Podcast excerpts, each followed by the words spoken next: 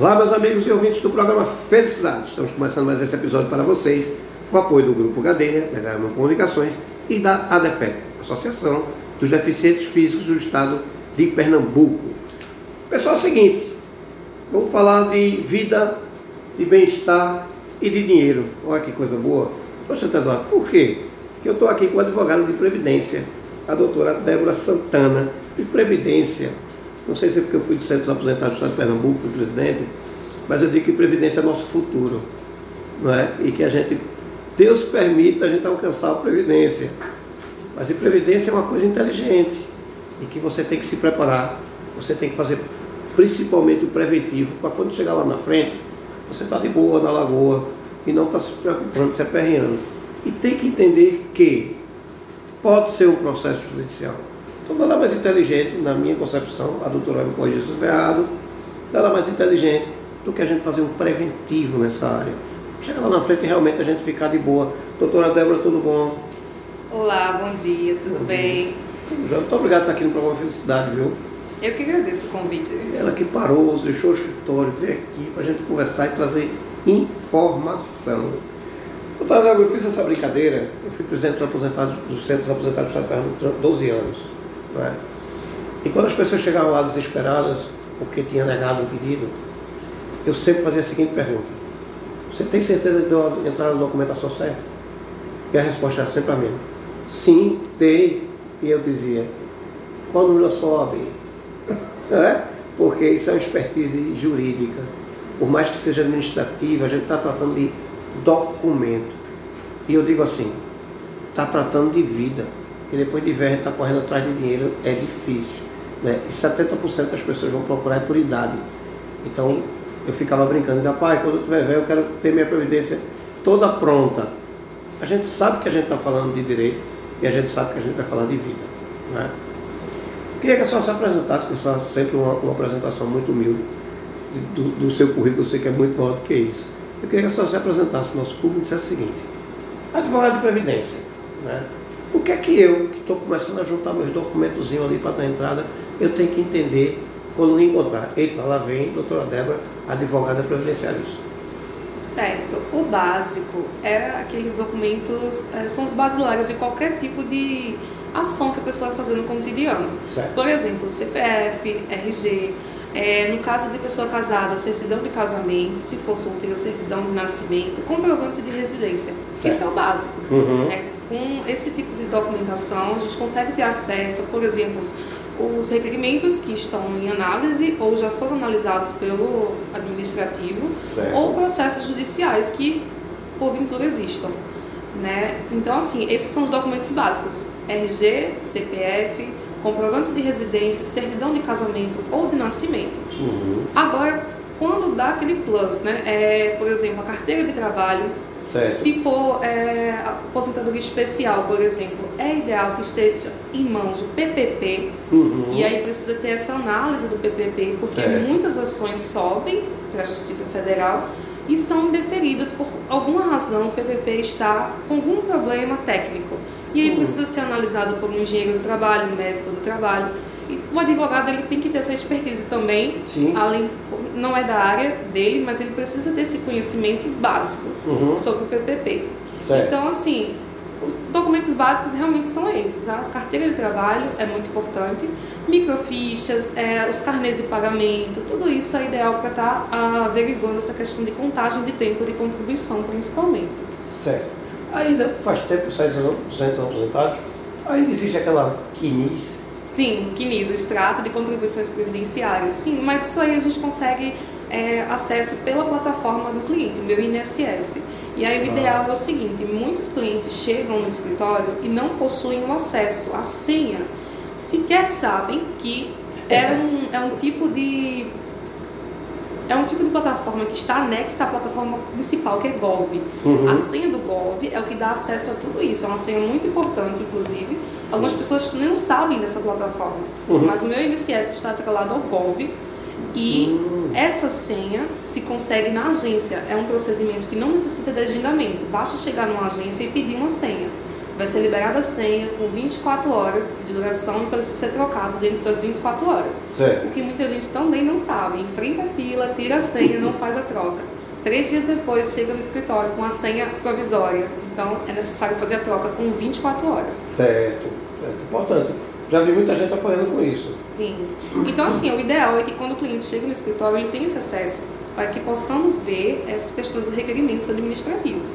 Se não tiver o acesso do meu INSS, veja, existe uma, uma solução que é de forma remota, que é o reconhecimento facial. Porém, certo. não tem se mostrado muito viável, muitas falhas. Uhum. Tem muitas falhas. A gente coloca o cliente em parede branca, é, luz natural, sem, sem acessórios, sem objetos, mas infelizmente é uma tecnologia que ainda está em desenvolvimento, então não é. tem sido muito viável. O ideal é chegar com a, com a senha em mão, certo. porque senão dificulta o nosso dificulta. trabalho. É. E aí perde, perde tempo. Perde tempo, né? Que é. poderia é. estar aplicando as energias em Sim. solucionar o problema. Quando a gente fala de, de previdência, a gente está falando de velocidade. Isso. É porque ninguém está requerendo por, por bel prazer. Tem uma Isso. necessidade de estar tá requerendo. Sim.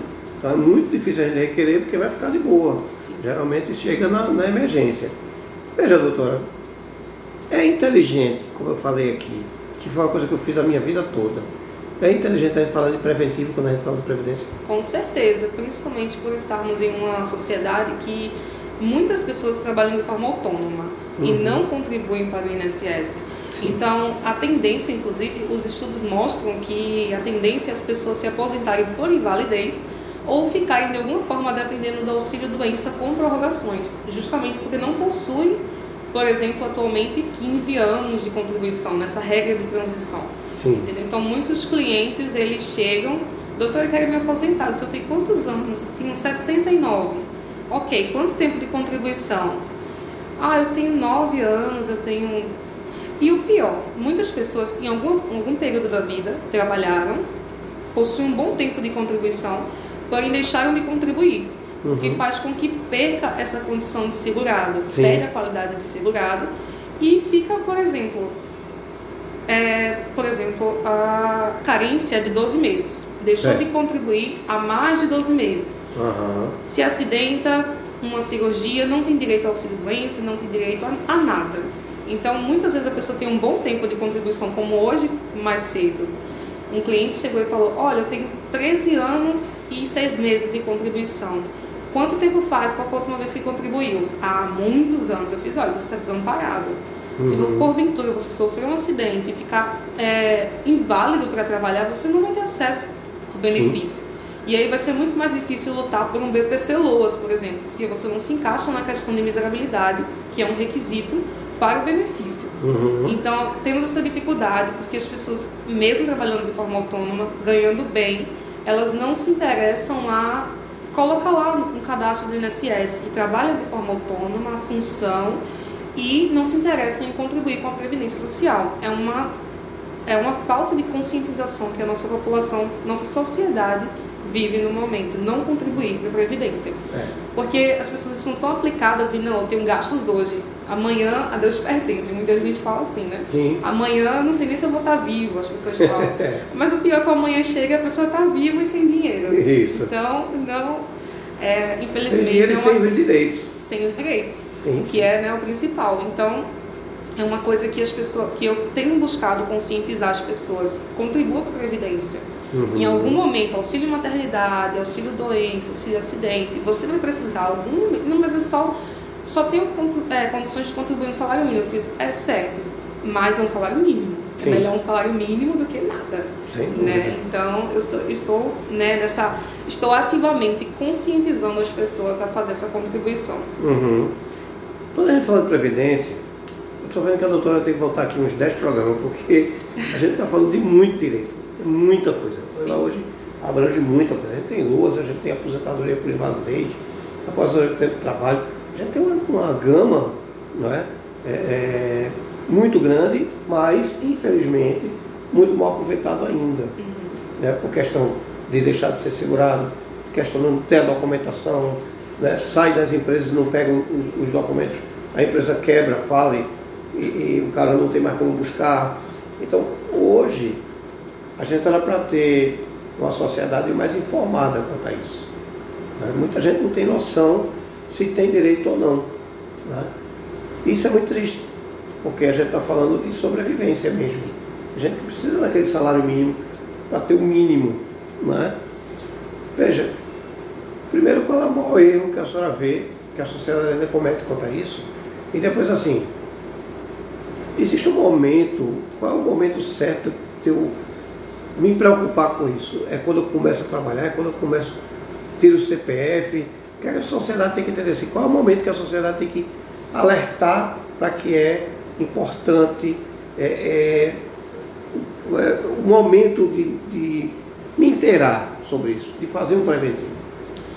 Olha, eu acredito que é no primeiro emprego. Já deve ter essa preocupação. Uhum. Porque é o seguinte, é, as pessoas hoje em dia se relacionam, mesmo que não se casem civilmente, não, é, elas vivem muito em união estável, por exemplo. E muitas dessas pessoas, por alguma fatalidade, falecem e deixam a, a mulher, a esposa, os filhos desamparados. Muitas coisas, por exemplo, a pensão por morte, que é muitas pessoas, é, existe assim uma. É, a maioria é mulher, né? É. Sim, a maioria das pessoas é que estão na pensão por morte são mulheres, uhum. mas existe um, um, bom percentual que são de homens. Então, assim, é, muitas pessoas trabalham de forma autônoma, às vezes, ganham bem, mas não fazem essa contribuição. Hum. Isso contando com filhos, com esposa, com companheira, enfim. E falecem, deixam essas pessoas desamparadas. Uhum. E depois? Sim. É, pensar, é uma coisa que eu sempre é, tento conscientizar os clientes. Eu digo, olha, tudo bem, o senhor está vivendo bem agora, está conseguindo prover uma boa qualidade de vida para a sua família. E o senhor é o único que faz isso na sua casa. Se porventura vier a falecer, como eles vão ficar? Uhum. Se não tem, o senhor parou de trabalhar, talvez consiga receber algum, alguma indenização, alguma coisa, mas e depois? Sim. Porque o ideal é que o senhor viva muito, que não, que ninguém sai de casa, olha, hoje eu posso morrer. Ninguém sai de casa pensando nisso. Né? A gente está pensando em viver, em conquistar Sim. coisas, em, em desenvolver. Mas, infelizmente, são coisas que não controlamos. Infelizmente não. Controlamos o quê? A contribuição. A contribuição ela pode ser controlada. Está regular. Exato. Estar em regularidade é algo que pode ser, pode não, é completamente favorável para diversos momentos da sua vida. Uhum. Uma mulher dona de casa, ela pode contribuir. Ela não trabalha, mas ela pode contribuir. Sim. E aí, a partir do momento que ela tem uma gravidez, e aí? Pode ter direito ao auxílio maternidade, por exemplo. Uhum. Então, assim, é, eu sempre indico independente da circunstância. Baixa renda, 5%. Está em torno de 66 reais, se não me engano. Então, assim, o mês, 5%. Sim. Então, muitas pessoas são MEIs hoje em dia, mas não contribuem também, está em, situa em situação de irregularidade com o uhum. MEI. Então, o ideal é que cada pessoa, dentro das suas possibilidades, contribuam de acordo com é, o que ganha, por exemplo. Tem pessoas que ganham 5 mil reais e contribuem no salário mínimo, e acham que vão se aposentar com um bom salário lá no futuro. Sim. Mas hoje em dia é feita uma média aritmética de todos os valores que foram recebidos, foram contribuídos para a Previdência durante a vida da pessoa. Uhum. Então, se você recebe 5 mil e paga 11% em cima do, do, salário mínimo, que dá em torno de 145 reais, é, você não vai se aposentar com mais do que isso. E aí é onde entra o planejamento previdenciário. Isso. O planejamento previdenciário é justamente para é, planejar né, uhum. o seu uhum. futuro. Vai definir em quanto tempo você precisa é, contribuir sobre tal alíquota e quanto, e quanto vai dar uma perspectiva de ganho para o futuro. Então é muito interessante essa proposta que tem no direito previdenciário, que é esse planejamento. É, que é o preventivo. Sim, é o preventivo. Você começa a plantar agora já olhando lá na frente. Isso. É, tem uma dúvida da minha época que era muito recorrente, que era recorrente, muito recorrente, não era recorrente, é, que eu não sei se continua hoje, mas tinha muita gente que tinha a seguinte dúvida. Estou trabalhando, estou contribuindo. Ok, fui demitido. Posso contribuir dali para frente? Sim, pode. Vai ter uma mudança de código. Né? Ele pode contribuir Isso. se ele está desempregado, mas está oferindo renda de alguma forma, ele pode ter uma mudança de código o facultativo, ou se de repente ele passou a ser um empreendedor como autônomo, né? Então, assim, é, deve contribuir. Ele tem essa essa carência de 12 meses, ele pode ficar sem contribuir por 12 meses Certo. e pode ter a prorrogação da carência por mais 12. Ou seja, ele pode ter esse 24 meses de carência, Uhum. gozando dos benefícios previdenciários e esperar esse tempo até realizar os próximos pagamentos. Certo. E aí o ideal é que passando 12 meses ele pague. Uhum. Porque quando se perde a qualidade de segurado, é, vamos supor como o caso que eu mencionei anteriormente, muitos anos sem contribuir. Para voltar a ter a qualidade de segurado, tem que contribuir no mínimo seis meses. Certo. Seis é, meses. Isso. Contribuir no mínimo seis meses, pronto, retornou a qualidade de segurado. Agora você já está apto a requerer benefícios do INSS. Uhum. Então é interessante que ele observe esse tempo de manutenção, entendeu? E aí de repente, com seis meses, re- retornou a qualidade de segurado, já retornou a carência. Então Uhum. se a pessoa não tem condição de contribuir mensalmente, pode semestralmente, Sim. a cada três meses. Aí vai depender de quanto mais tenha contribuições. Uhum. Restaura a condição, a condição de- de segurado, mantenha a, essa qualidade, as Sim. contribuições, mesmo que não seja mensalmente, mas Uhum. vai estar podendo usufruir desses direitos previdenciários. Perfeito. Aí eu lhe pergunto o seguinte, veja. é, como é que eu vou lhe encontrar e o que é que eu preciso levar para a senhora assim? É, eu sei que a gente tem os documentos básicos, a gente tem os carnês, coisa e tal, mas a minha pergunta é diferente. né? A gente sabe que eu sempre faço defesa aqui do profissional que vem. A gente sabe que quando a gente entra com o processo na justiça, o tempo não é mais nosso. O tempo é do trâmite. Né? Infelizmente a gente sabe que a nossa justiça é assoberbada. Né? Mas às vezes o cara não leva o documento completo, ou às vezes ele demora a levar o documento e a culpa é sempre do profissional, né? nunca é do, do cliente. Por isso que eu gosto de fazer essa pergunta. O que é que eu preciso levar para a senhora para uma aposentadoria, por exemplo, um loja, que é o que hoje é o, é o que mais se, se pede? Sim. né? O que é, fora o documento básico, existe algum documento extremamente importante que eu não posso deixar de fazer? E entreguei o meu processo à senhora. O que é que eu começo a pensar? O que é que eu tenho que começar a pensar? Pronto. É, um documento muito importante é a composição do grupo familiar e a ofereção de renda junto ao CRAS, de onde a pessoa reside. É, é um documento que deve ser atualizado a cada dois anos. Inclusive, quando se recebe o EPPC LOAS, ele precisa ser muitos idosos, principalmente, que não têm ciência disso, e de repente se vê com o LOAS cortado. Hum, Então, vai lá no CRAS, provavelmente faz mais de dois anos que não foi é, renovado o, a entrevista, não foi renovado lá aquele cadastrozinho, é o CAD único, né, inscrição no CAD único. Então, é, é importante levar esse cadastro, essa, esse extrato do cadastro, mostrando lá o grupo familiar Uhum. e a renda, que vai estar lá, renda per capita, que deve ser inferior a um quarto do salário mínimo, para ter direito ao Certo. PPC LOAS. certo. Por Sim. pessoa. Isso, o que deve se esperar, né, realmente é ter paciência. Porque assim, quando se trabalha com um escritório, tem um padrão para cada dação. Certo. Muitos BPCs segue, seguimos o padrão do escritório, certo? Aham. Mas alguns, por algum motivo que não sabemos, são um entrou hoje, o outro entrou amanhã. O de amanhã às vezes sai mais rápido do que o de ontem. Sim, sim. Então é algo que não controlamos. Porque Aham. a partir do momento que é protocolado, seja na Justiça Federal ou seja no requerimento administrativo, já não está mais sob nosso controle. O papel do advogado é o quê? Alimentar aquele procedimento com mais informações. Uhum. Seja quando se abre um cumprimento de exigência no, no administrativo do INSS, seja quando se abre algum pedido na Justiça. Então, quando é, por exemplo, no BPC LOAS, fazendo esse requerimento de forma completa, com todos os documentos que são exigidos, que isso já é expertise do advogado, né? É, o que tem que se fazer é aguardar. Entendi. Aguardar e aí vai ser né, é, analisado, vai ser submetido a uma análise interna pelo INSS e aí o que a gente pode fazer é aguardar. Em caso de indeferimento, existe a possibilidade de fazer o recurso ordinário, porém, existe também a partir do momento não é obrigado a esgotar a via administrativa para é, ter direito ao, ao benefício. Uhum. Pode-se dali ir direto para a Justiça Federal. Perfeito. Veja, vou resumir. Você tem que estar certo de que o advogado quer que o honorário saia rápido. Então, quanto mais rápido sair a sua ação, melhor para você e melhor para o escritório. Então, você não entrar no documento, paciência, porque infelizmente a gente depende ainda de um sistema. Sim. Né? Um sistema que a gente não controla. Se controla, será botar de manhã e receber de tarde, né? E aí a minha recomendação é o quê? Sempre procure um advogado especialista. Perfeito. Porque se você, por exemplo, tem um problema é, físico, você tem um problema cardíaco, você não procura um ortopedista, você procura um cardiologista. Sim, sim. Então sempre procure é, especialistas no assunto que você quer tratar. Perfeito, perfeito. E previdência, principalmente, porque você está tratando de fato de renda para viver melhor. Sim. Então, não perca seu tempo. Doutora, para encontrar, como é que a gente vai fazer? Bom, eu tenho, tenho meu Instagram, uhum. correto? É o Débora Santana, deborasantana.adv. E o meu e-mail é débora.fredericomatos.com.br. Perfeito.